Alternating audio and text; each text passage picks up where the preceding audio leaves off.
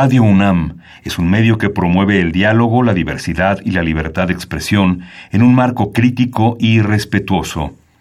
Los comentarios expresados a lo largo de su programación reflejan la opinión de quien los emite, mas no de la radiodifusora. Ingredientes para hacer la pócima de la diversión. Ancas de rana intrépida. Ratones de laboratorio. Plumas de pollo creativo. Mm, medio litro de carcajadas. Y listo. Revolvemos todo y decimos... ¡Hocus Pocus!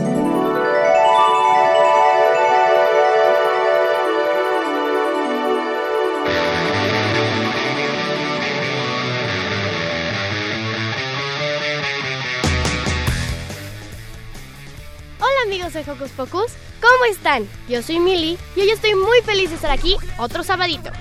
Y hoy tenemos a un invitado especial aquí de nuevo en la cabina. Hola, yo soy Diego, no sé si me recuerden, pero ya he estado aquí otros sabaditos. Bueno, si lo recuerdan a lo mejor como Emiliano, es el mismo. Diego Emiliano. Bienvenidos los dos. Hola, yo soy Silvia, los saludo con un sonoro beso. ¿Y qué les parece si comenzamos con saluditos? Bueno, yo le quiero mandar saluditos a mis amigos de la escuela y a mi familia, en especial a mis dos primas, ¿Qué se llaman? Amalia y Rebeca. Muy bien. Bueno, yo le voy a mandar saludos a mi papá y a mi mamá y a mis abuelos y a mi primo Sebastián si es que me está oyendo, si no, si no es que está estudiando guitarra. Y este, y saludo a todos con muchos abrazos y besos. Perfecto. Y nuestra productora Carmen Sumaya le manda besos y abrazos a Darío. Y saluditos súper especiales para Mini Santi y para Alex, que están en una actividad muy padre. Y por supuesto, también para Blanquita que nos escucha y agradecer a nuestra superproducción del día de hoy. En controles técnicos está José de Jesús Silva, muchas gracias Chuchito. La producción Ivonne Gallardo, Carmen Sumaya, Sharani Ballesteros, Frida Tobar y Eduardo Cadena, que está del otro lado de la cabina. Bienvenidos todos. ¿Y qué les parece si comenzamos? Porque hoy en Hocus Pocus... Cuatro animalitos muy simpáticos contarán sus grandes hazañas en el mundo de los humanos. Si quieren saber de qué se trata, paren la oreja, porque hablaremos de la obra de plumas, orejas y relámpagos. Además hablaremos de astronomía. ¿Han probado la matcha? Uy, ¿qué es eso? Tranquilo, sabe delicioso. Más adelante Magali nos contará qué es y cómo se hace. Y aunque ya pasó el Día del Niño, tenemos preparado para ustedes un tema muy especial. Así es, hoy aprenderemos la importancia de conocer los derechos que tenemos niñas y niños. Y para ello nos acompañará una experta en el tema. Este programa estará increíble. Sí, ya estamos listos para arrancar. Entonces, ¿qué va a pasar? Afinen su garganta, limpien sus orejas y suban a la radio porque ya empezó. ¡Hocus Pocus!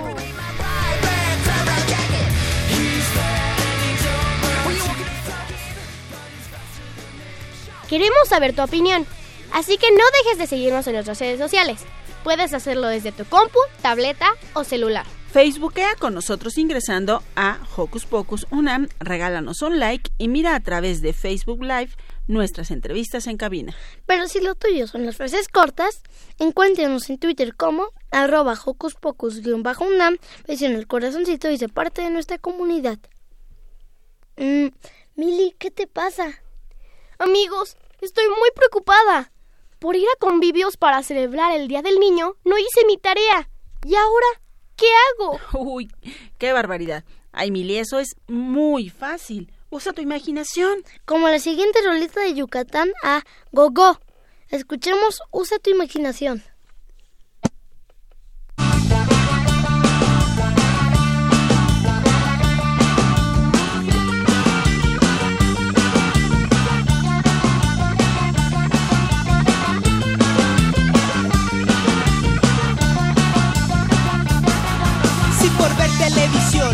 Hiciste la tarea, este es el mejor momento para que uses la cabeza. Usa tu imaginación.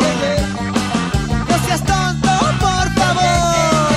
Usa tu imaginación, usa tu imaginación, usa tu imaginación. No le reces a San Judas pa' que la escuela se queme no le reces a San Dimas pa' que la maestra se enferme. Usa tu imaginación. No seas tonto, por favor. Usa tu imaginación, tu. Solo invéntate un pretexto divertido y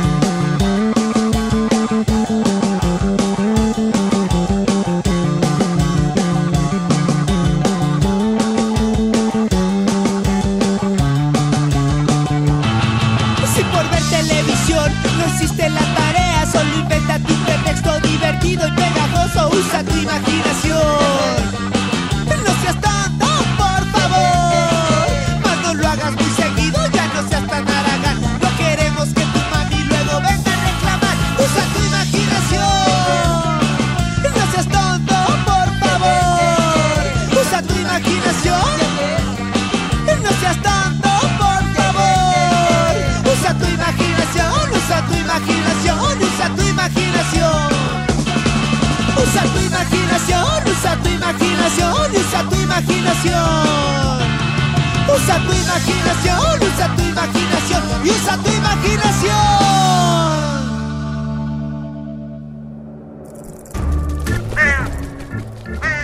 ¡Hey! Si te gusta navegar por las redes sociales, síguenos en Facebook y danos un like. Encuéntranos como Hocus Pocus Unam.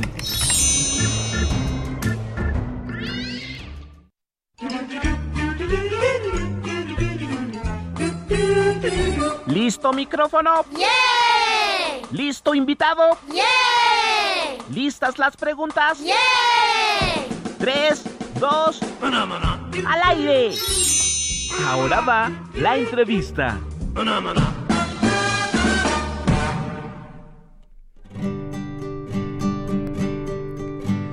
Por aquí paso volando, por aquí paso volando, una calandria amarilla, una calandria amarilla, y en su piquito llevaba una rosa de Castilla, y en su piquito llevaba una rosa de Castilla. Ay, la, la, la, la. Ay, la,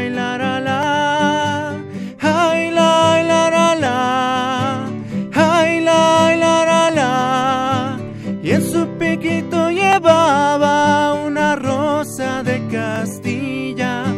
Y en su piquito llevaba una rosa de Castilla.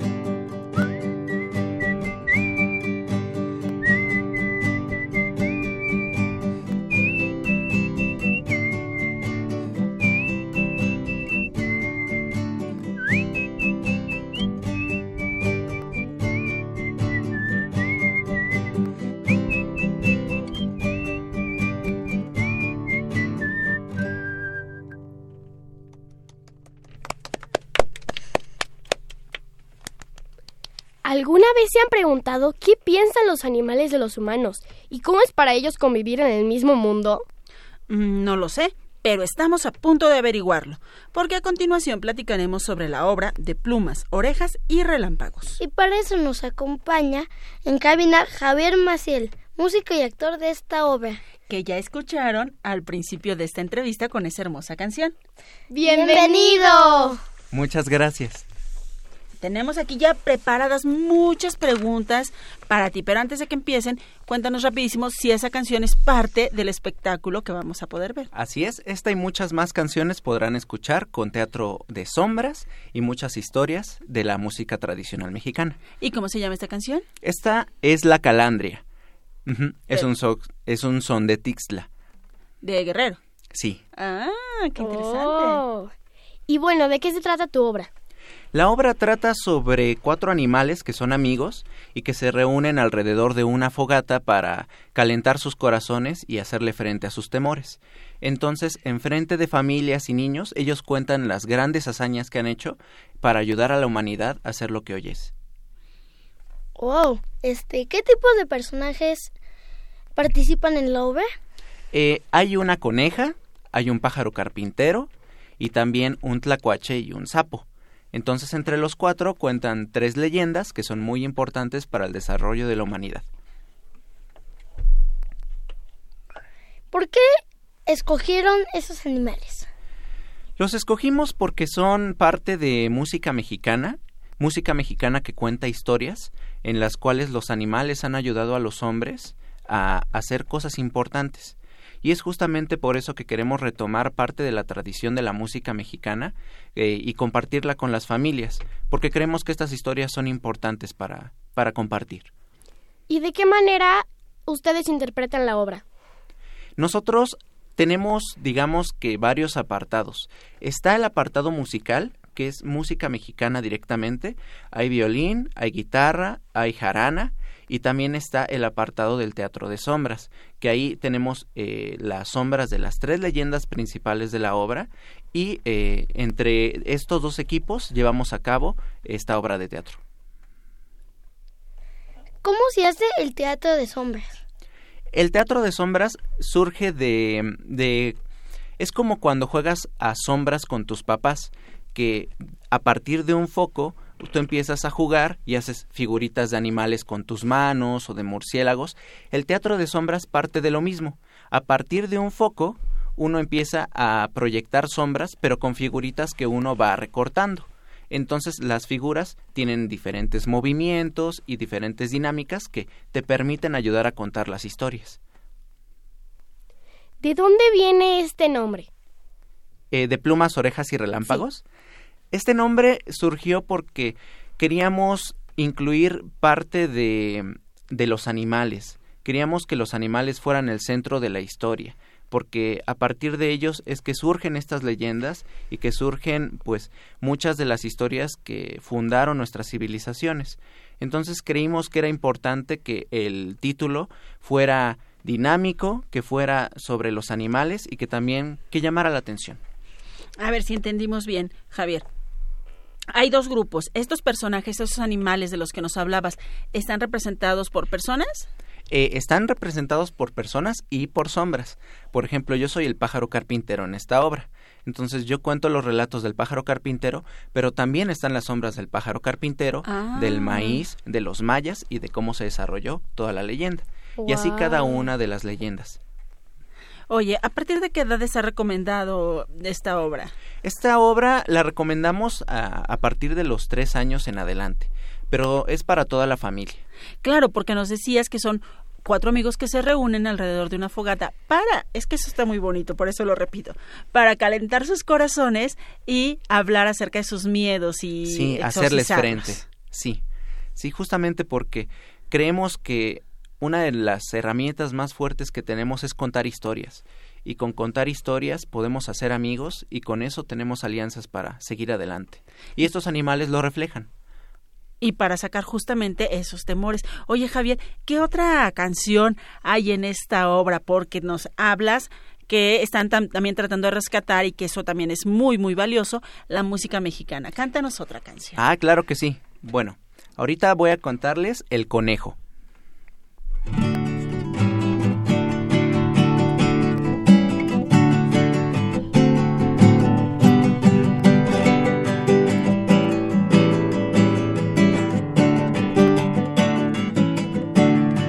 Ahí váyanse preparando, ahí váyanse preparando, que el conejo va a salir, búscalo aquí, búscalo allá, el conejo va a salir. El conejo y la coneja tuvieron sus conequitos, tuvieron una pareja, búscalo aquí, búscalo allá, uno le salió pintito.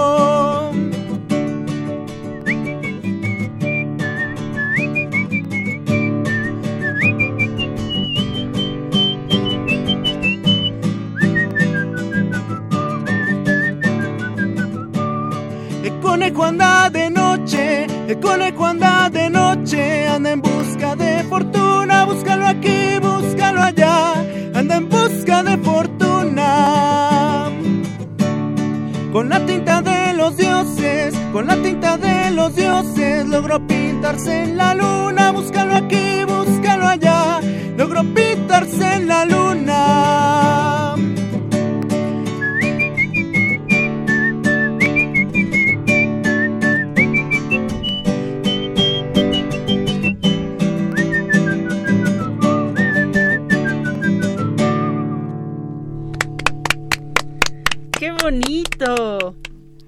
Y yo te quería preguntar, ¿por qué ustedes creen que es importante que nosotros sepamos la conexión entre los seres vivos, los demás seres vivos que viven en este mundo y nosotros? Porque creemos que es muy importante ahorita rescatar el, el mensaje de que toda clase de vida es importante.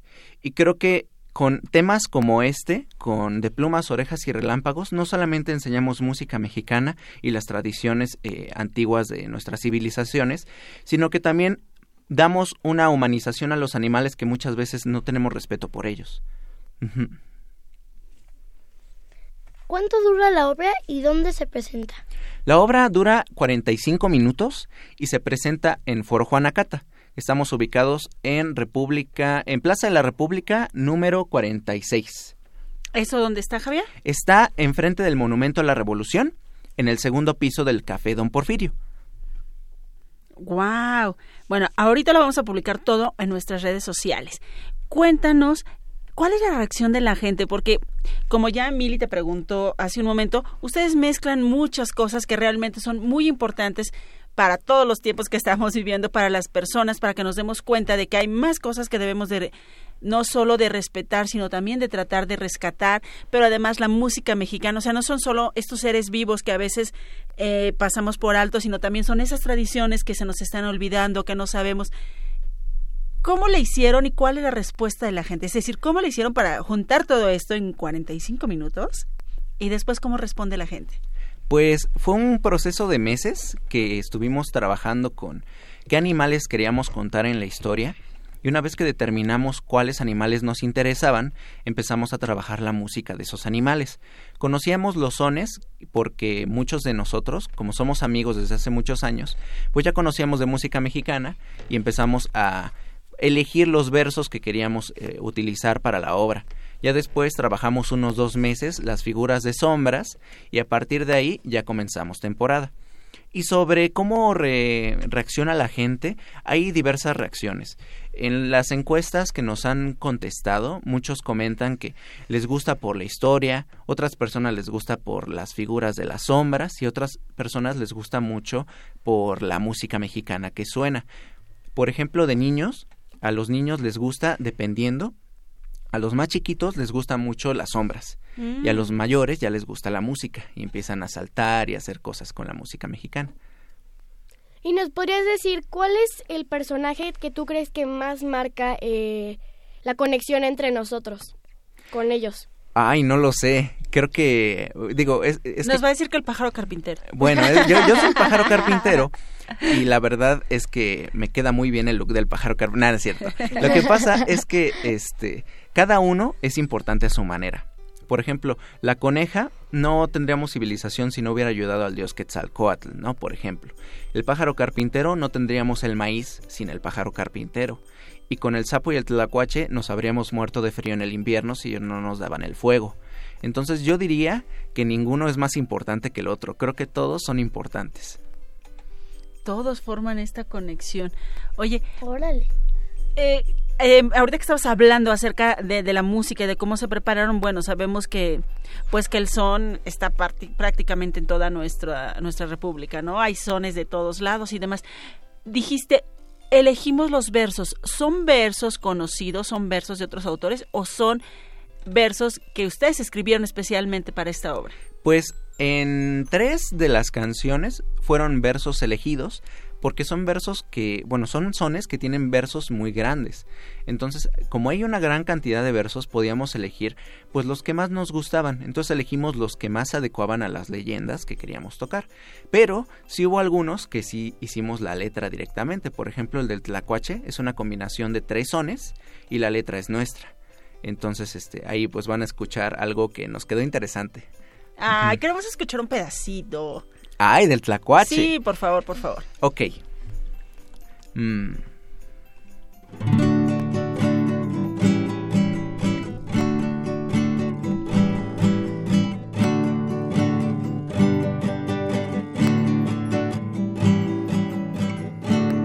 El tlacuache se marchó.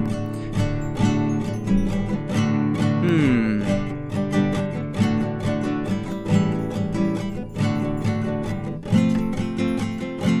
Sí, mejor aquí. El tlacuache se marchó para regalarnos fuego, para regalarnos fuego. El tlacuache se marchó y cuando al fuego llegó, se quemó con unos leños, jugando con unos leños. El tlacuache se quemó. Uy, uy, uy, el tlacuache grita, miren su negra colita. Uy, uy, uy, el tlacuache llora, miren cómo arde la cola. Uy, uy, uy, que se lleva el fuego. Uy, uy, uy, ya se lo llevó. Uy, uy, uy, va su madriguera. Uy, uy, uy, que ya la encontró. Uy, uy, uy, que se mete en ella. Uy, uy, uy, que ya se metió. Tlacuache. Córrele que te estás quemando, Tlacuache.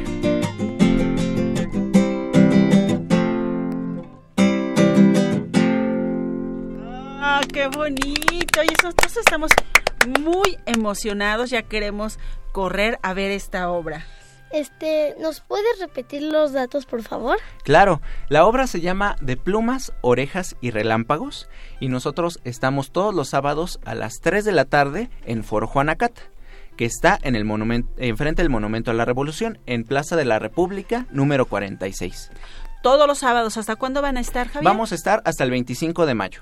Ah, pues apúrenle porque ya Sí, empezamos Nos quedan mayo tres funciones. y no podemos perdernos esta maravillosa experiencia. Pues muchísimas gracias Javier por venir a compartir con el público de Hocus Pocus esta experiencia y sobre todo tu música. Qué bonito que cantaste aquí con nosotros. Muchas gracias a ustedes por permitírmelo.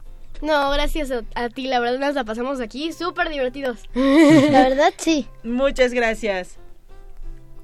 Imaginen que su peinado fuera el nido de una cigüeña. Pues esta es la historia de Amaranta, quien sufre mucho cuando la peina su mamá. Seguramente habrá quien se sienta identificado con esta canción, ¿verdad, Sharani? Por eso invitamos a escuchar El nido de la cigüeña del grupo Bandula.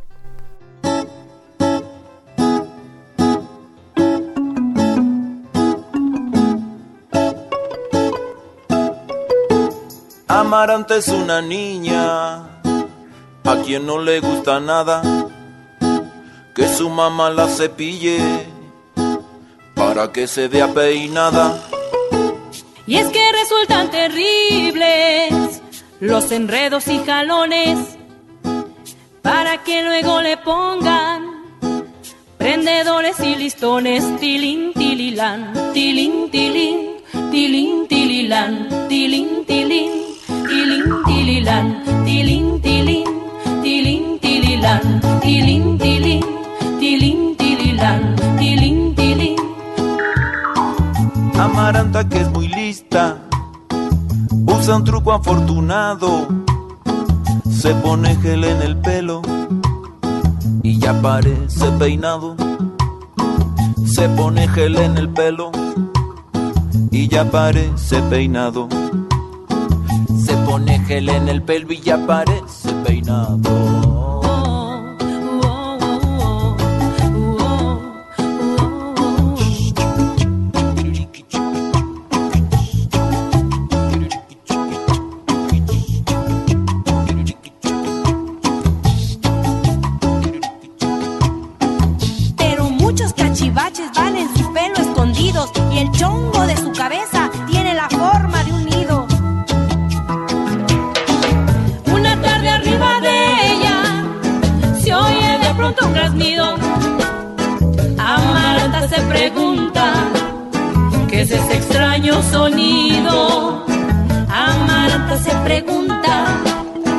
Es ese extraño sonido.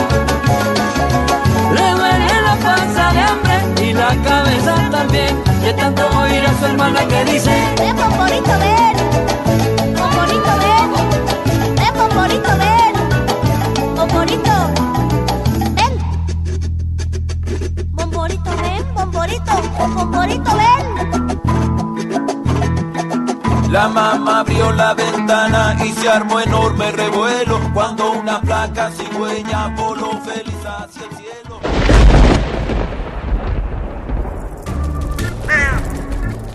Chispas, radios y centellas. Estás en Hocus Pocus. Magali nos ha demostrado sus habilidades culinarias y está en constante búsqueda de ingredientes nuevos. Hoy nos habla de la matcha, un ingrediente japonés que se puede beber o comer. Escuchemos.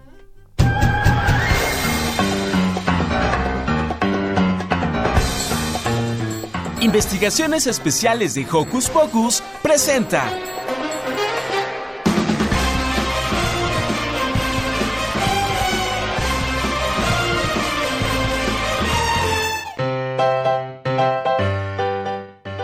Hola amigos de Hocus Pocus, yo soy Magali y a mí me gusta la repostería y encontré un nuevo ingrediente.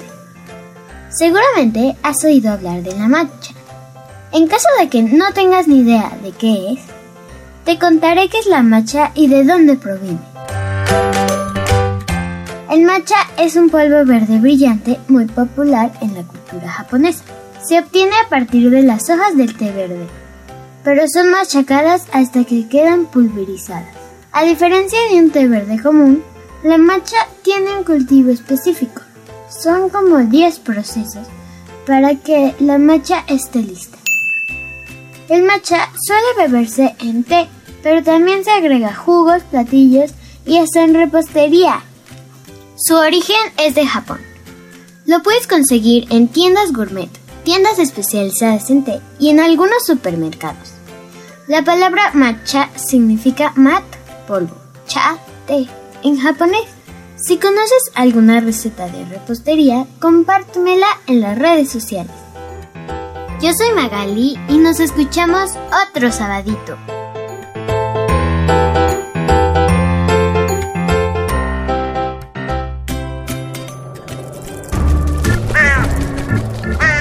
¡Hey! Si te gusta navegar por las redes sociales, síguenos en Facebook y danos un like. Encuéntranos como Hocus Pocus Unam.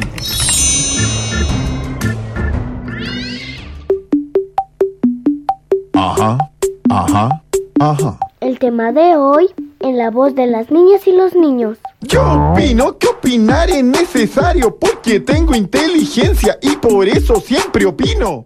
Ahora va. Dices tú, digo yo. Yo opino. Ajá. Yo opino. Ajá. Eso opino. Hoy viajaremos a un lugar extraño, pero para hacerlo necesitaremos ser resistentes y aguantar los fuertes vientos de la realidad. ¿Están listos? No hace mucho tiempo, en este mismo planeta, había niños que no podían jugar. Otros cuantos tenían que trabajar. Algunos no vivían con su familia y otros no podían expresarse libremente. En pocas palabras, no existían los derechos de las niñas y niños. En la antigüedad, los niños eran representados por pequeños adultos, por lo que era normal que realizaran actividades adultas, como por ejemplo trabajar más de 8 horas al día. ¿Se imaginan un mundo en el que los niños trabajaran y no pudieran jugar o estudiar? Así era hasta el siglo pasado, puesto que antes la infancia no existía. Esto no significaba que no existieran los niños, sino que no eran consideradas personas en formación capaces de aprender y divertirse.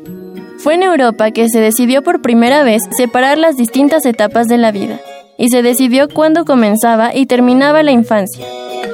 Un bebé nuevo era un evento increíble y notable, digno de una fiesta inmensa, y ya no era considerado la llegada de un pequeño adulto que ayudaría a sus padres a trabajar.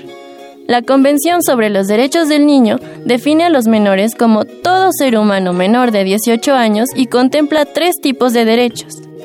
De protección, como el derecho a la vida, a la convivencia familiar o contra todo tipo de abuso, violencia o explotación laboral.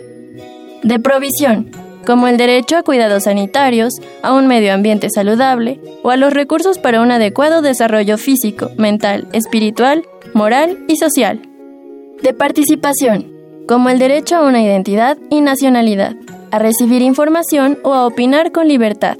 Ser niña y niño es una experiencia inolvidable que debe ser atesorada como uno de los más grandes momentos de esparcimiento y aprendizaje de la vida. ¿Y tú? ¿Conoces tus derechos? Y recuerden. Según el artículo 10 de los derechos del niño, nadie debe ser discriminado bajo ningún punto de vista.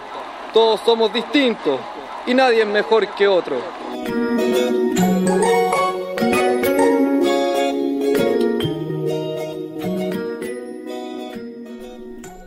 El Día del Niño no solo es una fecha para celebrar, también es importante reflexionar sobre el quehacer de ellos y su misión en el planeta. ¿Cómo creen que sería el mundo si no existiera la ley que determina los derechos de los niños?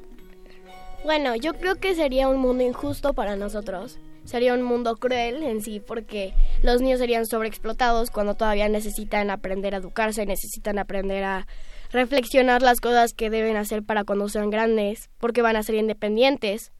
Pero si es que no estuviera la ley, ellos tendrían que aprender a ser independientes por sí solos. También, por ejemplo, eh, como los niños de África, aunque tienen derechos, tienen muy pocos y realmente se les sobreexplota, eh, la pasan muy mal, eh, mueren por cuestión de que trabajan tanto que se cansan y mueren por esas razones. Y yo diría que sería un mundo muy cruel. Emi. Yo pienso que, que no sería una buena infancia y que en el futuro provocaría más problemas como ponerse muy violento en el sentido de, de buenos días que tienen de buenos, ¿no? Uy. Sería muy, muy, este, el mundo se estaría colapsado por, por no haber una, una ley hacia el, hacia el niño. Y pienso que, que sería muy mala onda que tuviéramos que pasar una infancia así, cuando deberíamos pasarla jugando, estudiando, platicando, O todo aprendiendo, o todo, como dice Silvia, todo junto.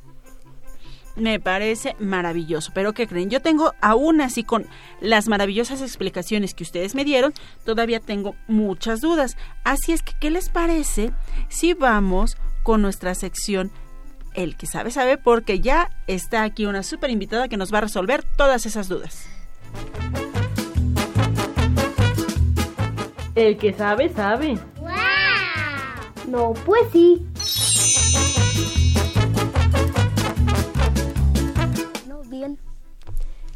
Ya se encuentra en la cabina de Hocus Pocus Refugio Pereira, escritora y poeta mexicana.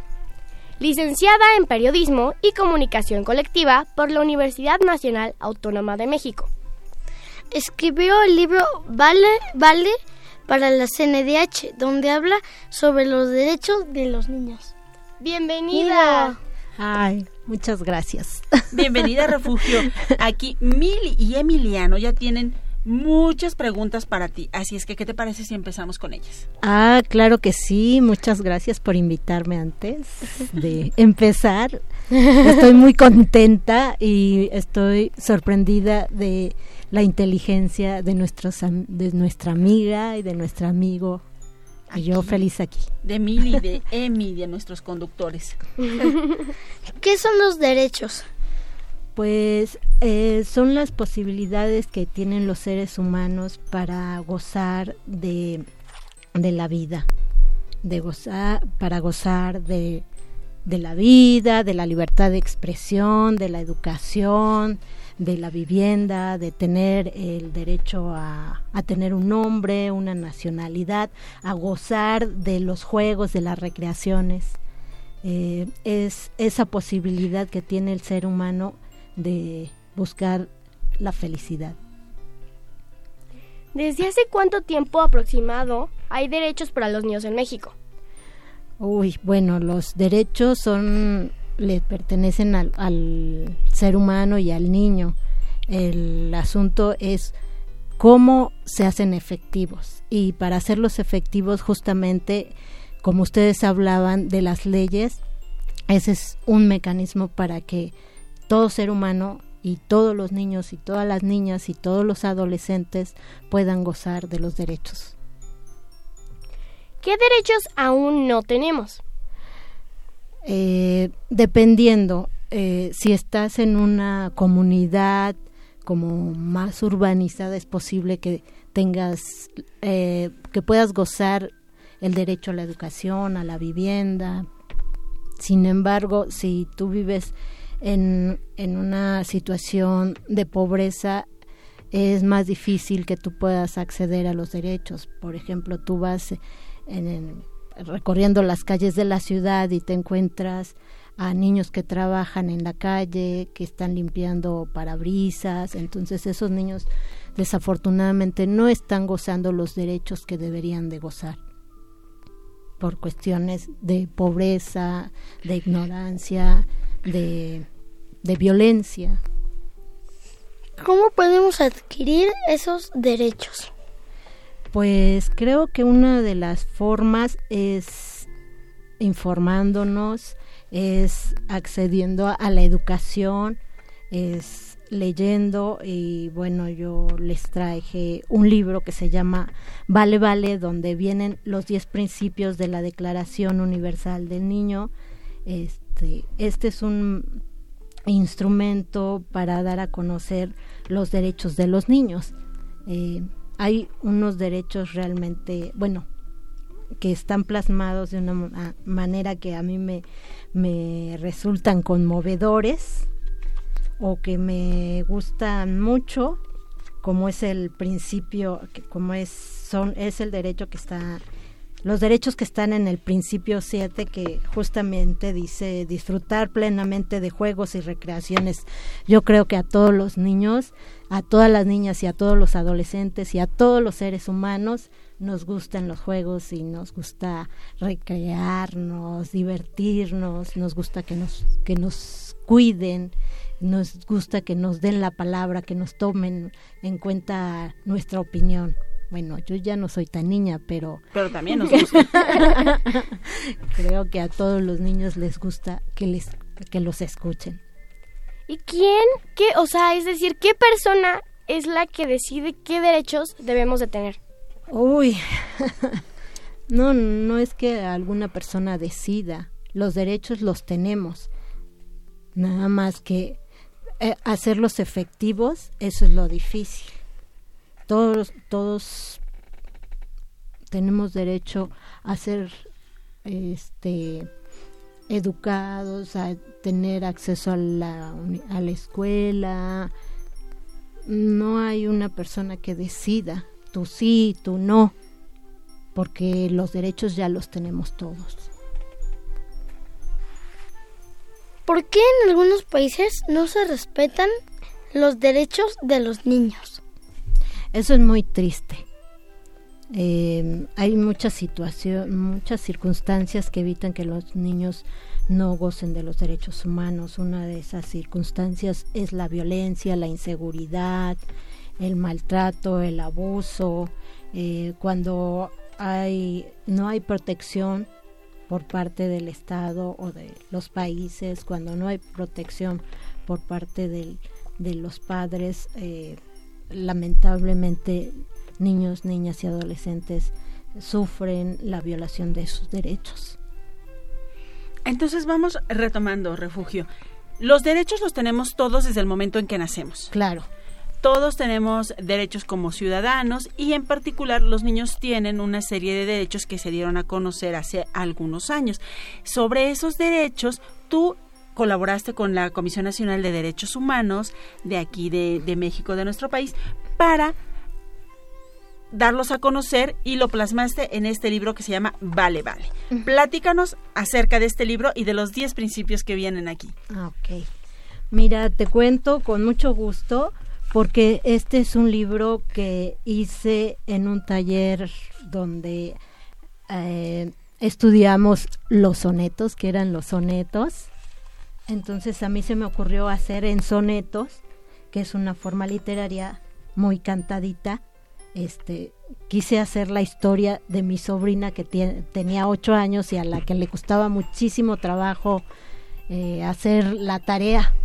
Yo creo que a, a, varios nos ha costado mucho trabajo hacer la tarea. a, a, nuestros conductores no y a nuestra conductora no porque son muy inteligentes y, y se les hace fácil hacer la tarea, pero no todos los niños eh, y niñas hemos podido hacer la tarea fácilmente y yo vi que a mi sobrina le costaba mucho trabajo hacerla, entonces quise contar su historia de cómo ella tuvo que ir a clases antes, tenía que llegar a las clases antes que todos los compañeros para hacer ejercicio y aprender, le costó mucho trabajo, sin embargo, pues con mucha disciplina y mucha insistencia, ella este, aprendió a leer, aprendió a hacer lo que se hace a los ocho años, ¿no? A, hacer ejercicios matemáticos y bueno, esa es una historia que a mí me importaba contar y, lo la quise unir con los diez principios de la declaración porque me pareció importante hacer este como recordar de qué se trataban los derechos de los niños. Porque a veces como que ya lo damos todo por conocido, pero siempre nos damos cuenta que hay que volver a empezar. Que hay que volver a empezar.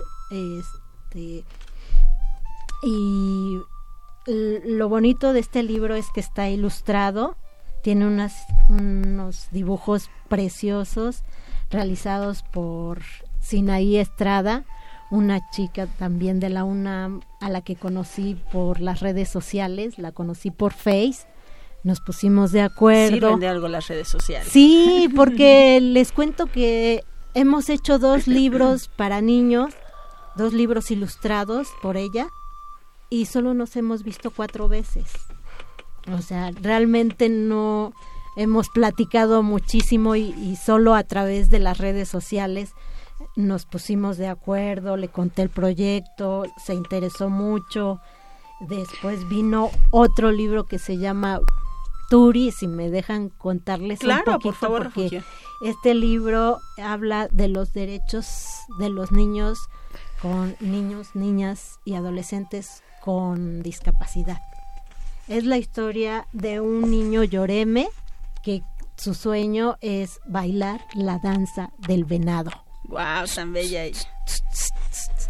Bueno, pues este niño está ilusionado por bailar, le pide a su papá que le ponga la cabeza de venado, que le ponga los atavíos.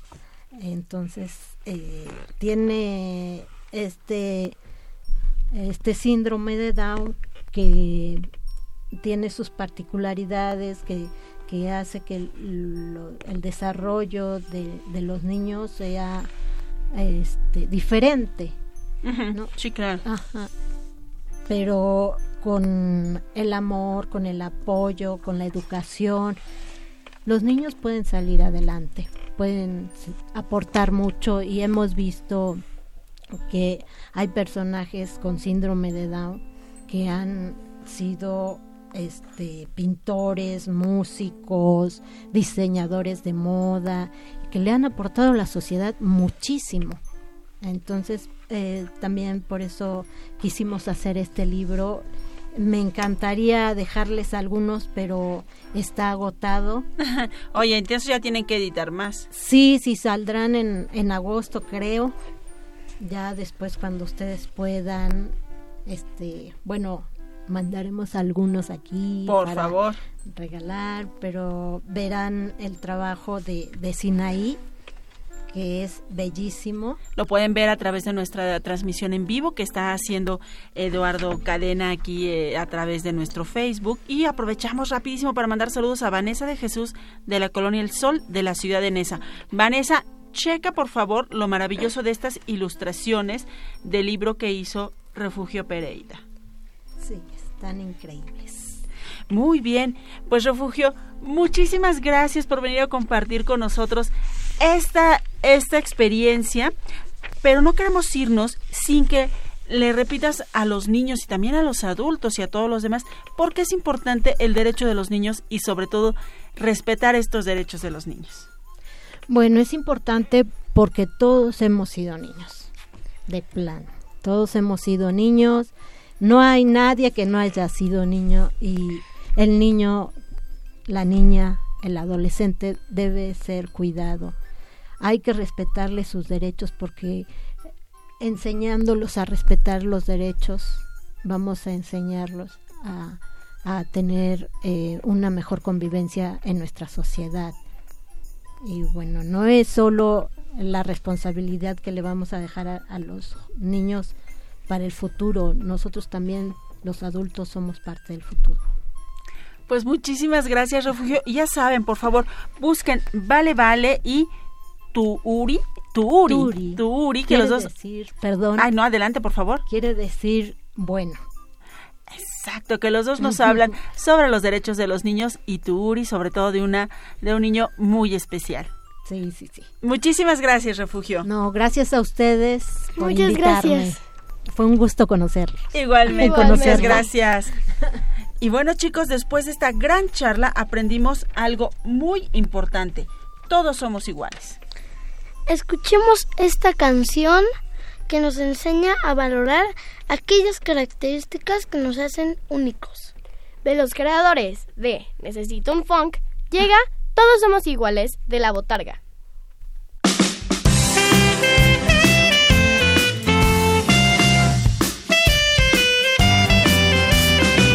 Tus pecas se ven tan bien como zapatos de Frankenstein.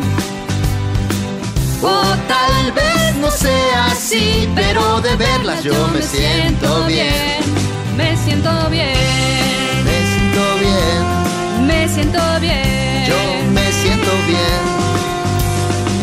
Los burloncitos del salón hacen mofa de tus pecas.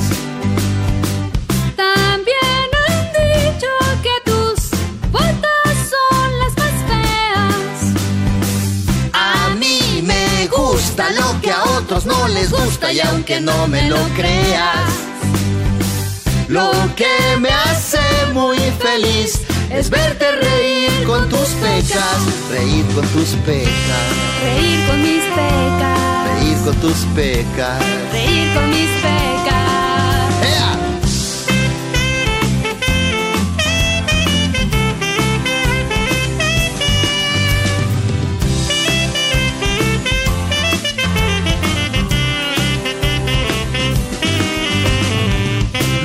Burloncitos del salón creen que yo les tengo miedo.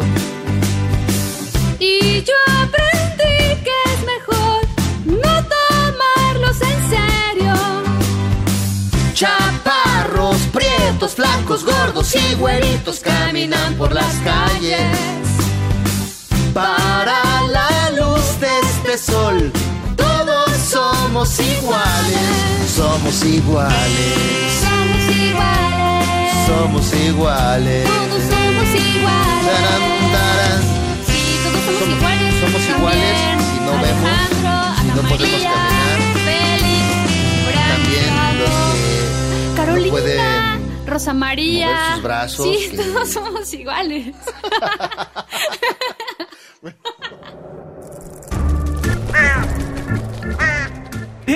Sé parte de Hocus Pocus y busca nuestras redes sociales. En Twitter somos Hocus Pocus-UNAM y en Facebook Hocus Pocus UNAM.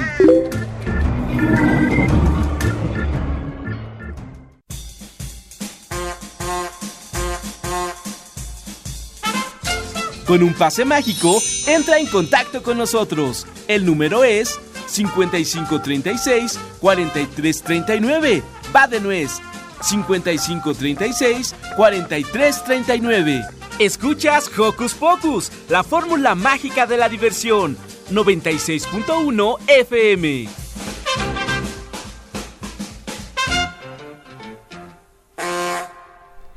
Bueno, ya que escuchamos a nuestros amigos de La Botarga, queremos compartirles que mañana 5 de mayo a las 14 horas van a estar en el Teatro de Al Aire Libre del Centro Cultural Mexiquense Bicentenario. La entrada es libre, así es que no se los pierdan. Y bueno, también consulten nuestras redes sociales porque nuestros otros amigos eh, por ejemplo, Valentina, Valentina Barrios, también tiene concierto en, en Los Pinos, en, en esta eh, serie de conciertos de Mis Pininos en Los Pinos. Nuestros amigos de Cachivache, de Cachivache Rock para Chavitos van a estar en el centro de Tlalpan, también cerrando un ciclo de conciertos a propósito del Día del Niño. Así es que consulten nuestras redes sociales, ahí están todos nuestros eh, los anuncios de nuestros amigos y dónde se van a presentar. Mili, quiero preguntarte a ti y por supuesto también a Emi, ¿qué es lo que ustedes harían o qué es lo que ustedes creen que podemos hacer nosotros los niños para que los, eh, los derechos de los niños se respeten y sean validados? Bueno, yo creo que lo que deberíamos hacer es, primero que todo, em, nosotros al ser grandes o eh, em, contándoles a los adultos, Em, lo que nosotros debemos entender y procesar antes de nosotros poder ayudarlos en su trabajo, porque normalmente como ya lo explicó antes, refugio, este luego es por cuestión de economía, por ejemplo, los africanos no tienen nada de economía, están muy pobres, igual luego ves a niños trabajando este limpiando autos y todo es por cuestión de que no tienen dinero, pero esos niños deberían de tener sus propios derechos, tengan dinero o no sus padres. Claro, y eso es una cuestión que le toca garantizar a los gobiernos, que también tendríamos que empezar a armar ahí alguna estrategia para exigir a los gobiernos que justamente otorgue esos derechos que les corresponden a los pequeños. Emi. Pues yo pienso que para que los derechos de los niños sean respetados, este, deberíamos pedirle a los adultos que respeten si los niños no quieren hacer algo, pero que lo digan de buena manera y no de mala gana o que o que también los niños puedan en un momento si se cansan de algo pues decirle a su mamá o su papá ya no quiero estar aquí quiero un momento de descanso y que los adultos respeten ese momento ese, ese, momento de relajación y de descanso ¿Y qué les parece, Emi y Mili? Sí, para que todos conozcan este libro? Bueno, para que 18 que nos llamen, ¿a qué número, Mili?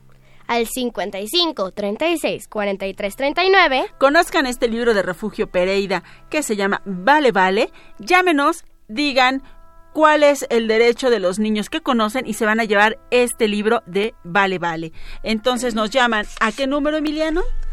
al 55 36 43 39. Llame ya y nosotros nos estamos despidiendo de este Hocus Pocus encantador y vámonos. Bueno, yo estoy muy triste de que ya se acabó el programa, pero nos vemos el próximo sábado. Además, estamos a punto de cumplir ¡Tres años! ¡Yeah! Tres años vamos a cumplirlo. Vamos a celebrar con un super concierto Oh, el sí. primero de junio a las 10 de la mañana, totalmente en vivo desde la sala Julián Carrillo de Radio UNAM. Vayan a checar, vayan checando nuestras redes sociales porque ahí les vamos a poner toda la información. Pero de entrada, recuerden, aparten en su fecha, primero de junio, de 10 a 12, concierto en vivo para celebrar los tres años de Hocus Pocus. entrada libre. Y ahora sí, Bueno, este, yo me despido con este muchos abrazos y, y con mucho agradecimiento de invitarme otro sabadito a Hocus Pocus. Genial. Yo soy Silvia, me despido con un sonoro beso, gracias a toda nuestra producción y nos despedimos con... Sapín Sapén. De nuestra amiga. Valentina Barrios. De Valentina Barrios. Adiós. Y ahora vamos a contarles una historia, que es la historia de unos sapos y unos peces que vivían en las aguas cristalinas. Y los peces no querían compartirlas. ¡Cumbia, señores! Los pescados eran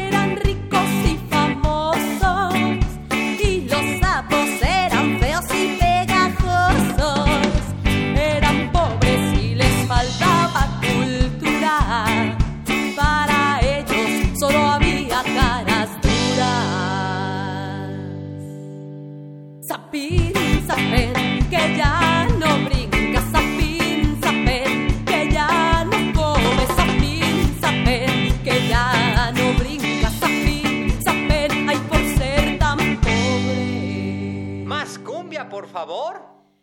Encerrados dando saltos en su jaula, los pescados los usaban de juguete, se burlaban y reían de los sapitos y les daban de comer puros mosquitos, como los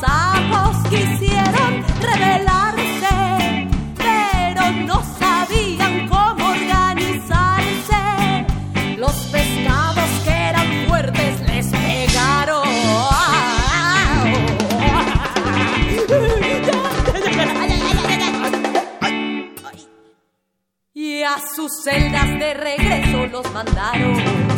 Sapín, sapén, que ya no brinca. Sapín, sapén, que ya no come. Sapín, sapén, que ya no brinca. Sapín, sapén, por ser tan pobre.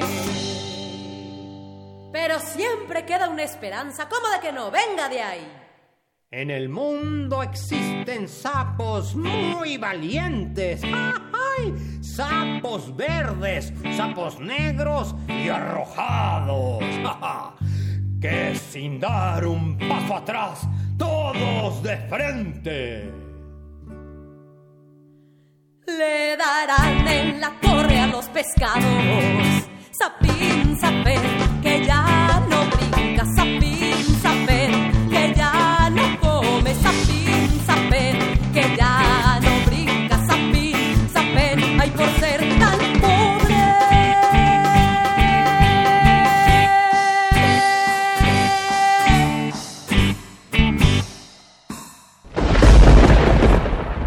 Radio UNAM presentó